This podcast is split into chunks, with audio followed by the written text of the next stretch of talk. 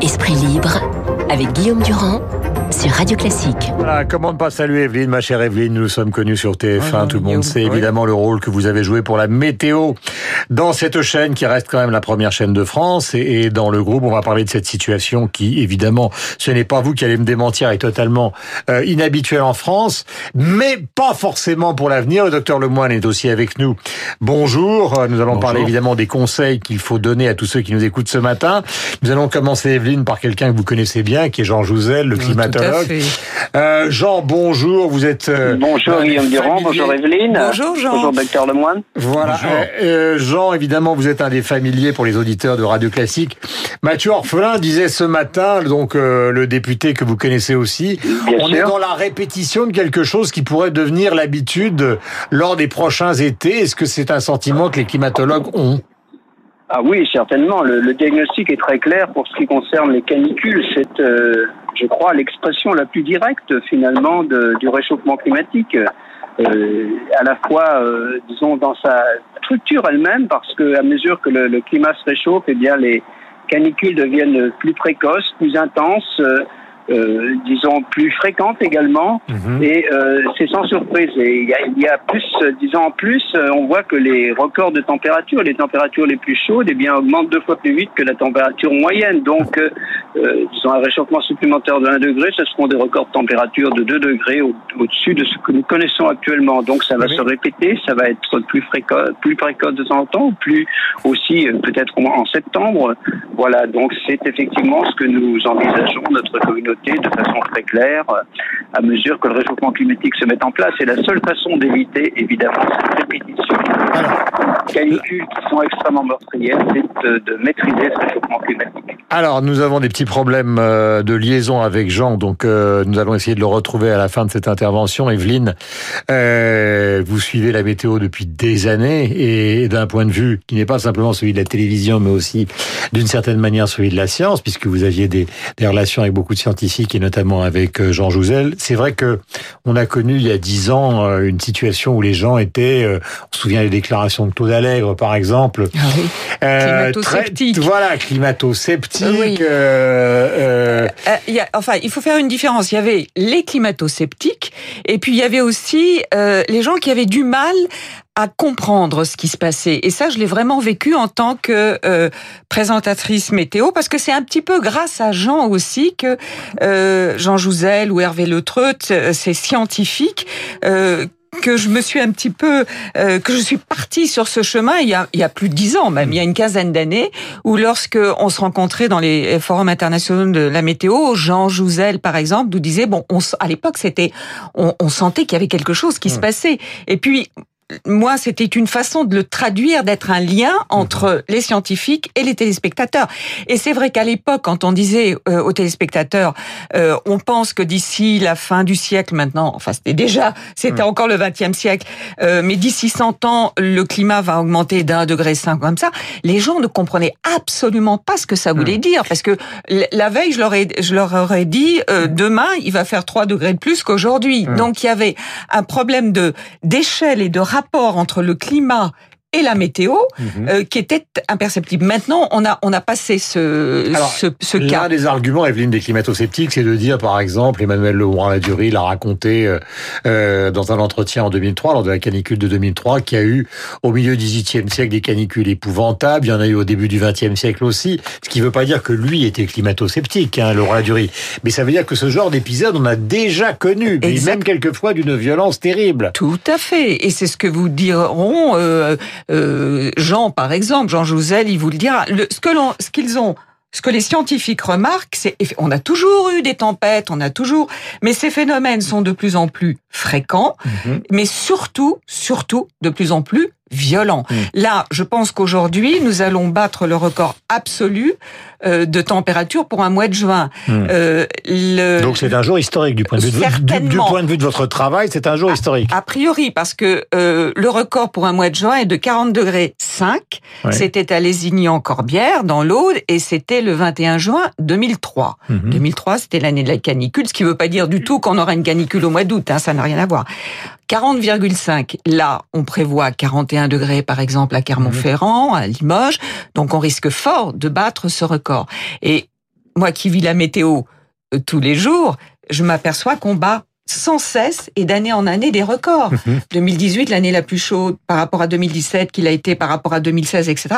Ça veut dire que euh, la courbe est ascendante. La courbe est ascendante et les taux se resserrent. Alors, docteur Lemoine, il y a des pays dans le monde euh, alors, qui, où il fait beaucoup plus frais au nord, mais il y a aussi beaucoup de pays, par exemple, du côté de la vallée de la mort, euh, à côté de Los Angeles, etc., mmh. ou même au centre des États-Unis, euh, Tunisie, euh, où les gens sont tout à fait habitués. Je parle même pas du Mali où il fait 50 degrés. Donc, euh, comment nous pourrions nous nous, nous, nous habituer à ce qu'Evelyne décrit sans prendre de risques et tout en menant une vie relativement agréable? Alors, vous entendez depuis plusieurs jours les mêmes conseils, se mettre à l'ombre rafraîchir, réhydrater, on va pas les répéter. Par contre, il y a des choses sur lesquelles il faut insister. D'abord, on est fait d'eau.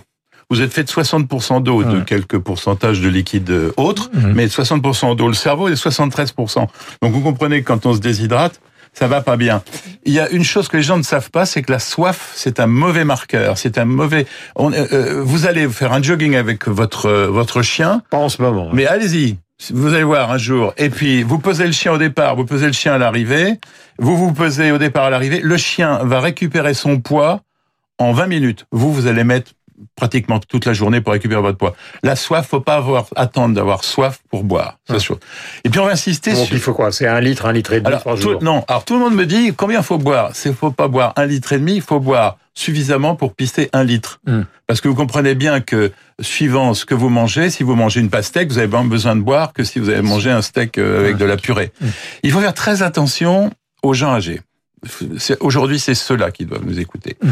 Ils doivent nous écouter. Alors, euh, vous savez, autrefois, on mettait le grand-père euh, avec son chandail derrière la vitre pour qu'il soit bien. Et évidemment, mmh. il desséchait tranquillement. Il faut déshabiller les gens, les gens âgés. Ah, j'allais dire à poil dans les EHPAD, mais euh, c'est un peu. Il faut vraiment que les gens mettent le moins possible de vêtements, prendre des douches. Prendre des, les surveiller, leur téléphoner, savoir comment ils vont. Et, prendre des douches sans se sécher. Mmh. Il faut rester le plus possible. Et puis l'autre chose, il y a 13 millions de personnes qui ont de l'hypertension dans ce pays. Or, comment on soigne de l'hypertension En donnant des médicaments qui font uriner. Mm. Eh ben, faut, si possible, les arrêter les jours de, de, de grandes canicules parce que c'est des gens qui sont en péril. Evelyne, question, elle est importante parce que beaucoup de gens se demandent euh, ce qui se passe, non pas euh, du point de vue de la canicule, ça on le sait, mais du point de vue de votre métier, c'est-à-dire les prévisions.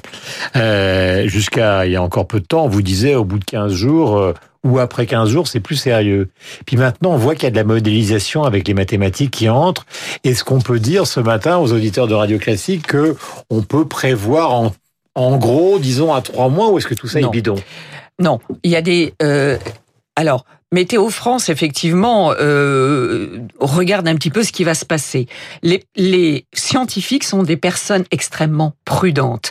Donc, vous dire euh, le 15 août, on aura euh, tel temps comme ça, ça, c'est absolument Parce que vous trouvez ça sur tous les sites. Hein. Quand vous regardez eh ben, les sites, ils vous disent le 17 août à 14h. Ouais, bah alors ça, c'est euh, bon, à vérifier. Et puis, généralement, moi, j'ai quelques exemples comme ça où certaines personnes disaient, et puis finalement, ça c'était pas du tout ça.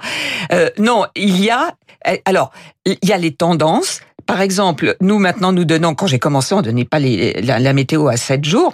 Là, il y a une tendance et c'est amusant parce qu'avant de venir ici, j'ai revu euh, les prévisions euh, d'il y a. C'était le, le bah, c'était pour le solstice d'été, le 21 juin, où finalement il mmh. faisait assez frais, où Météo France disait on va certainement partir sur une canicule exceptionnelle. Mmh. D'accord? Donc là, euh, on commençait vraiment à savoir que c'était exceptionnel.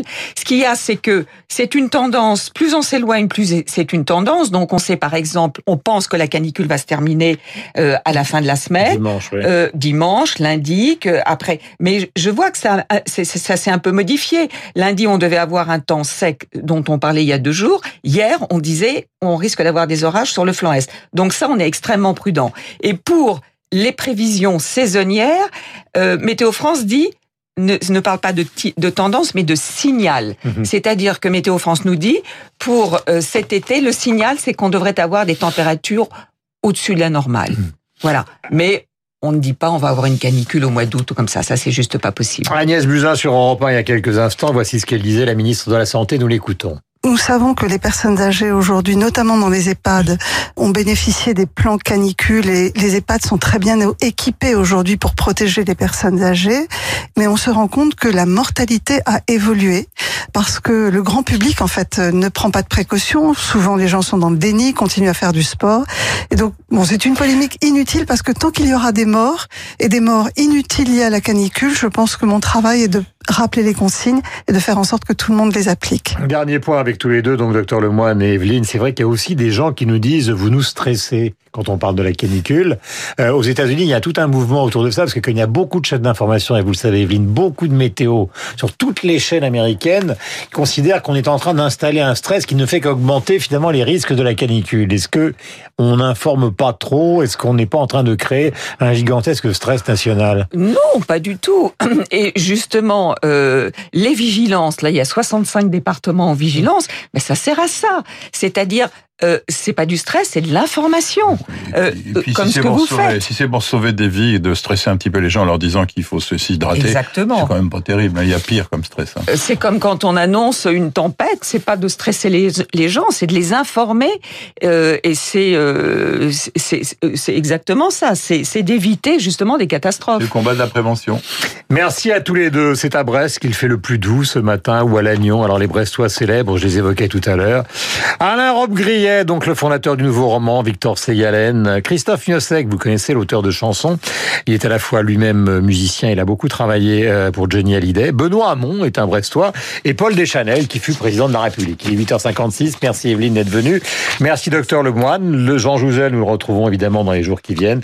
Malheureusement, la ligne téléphonique n'était pas idéale. 8h56, bienvenue sur l'antenne de Radio Classique. Voici Franck Ferrand et la musique revient. Donc évidemment à 9h.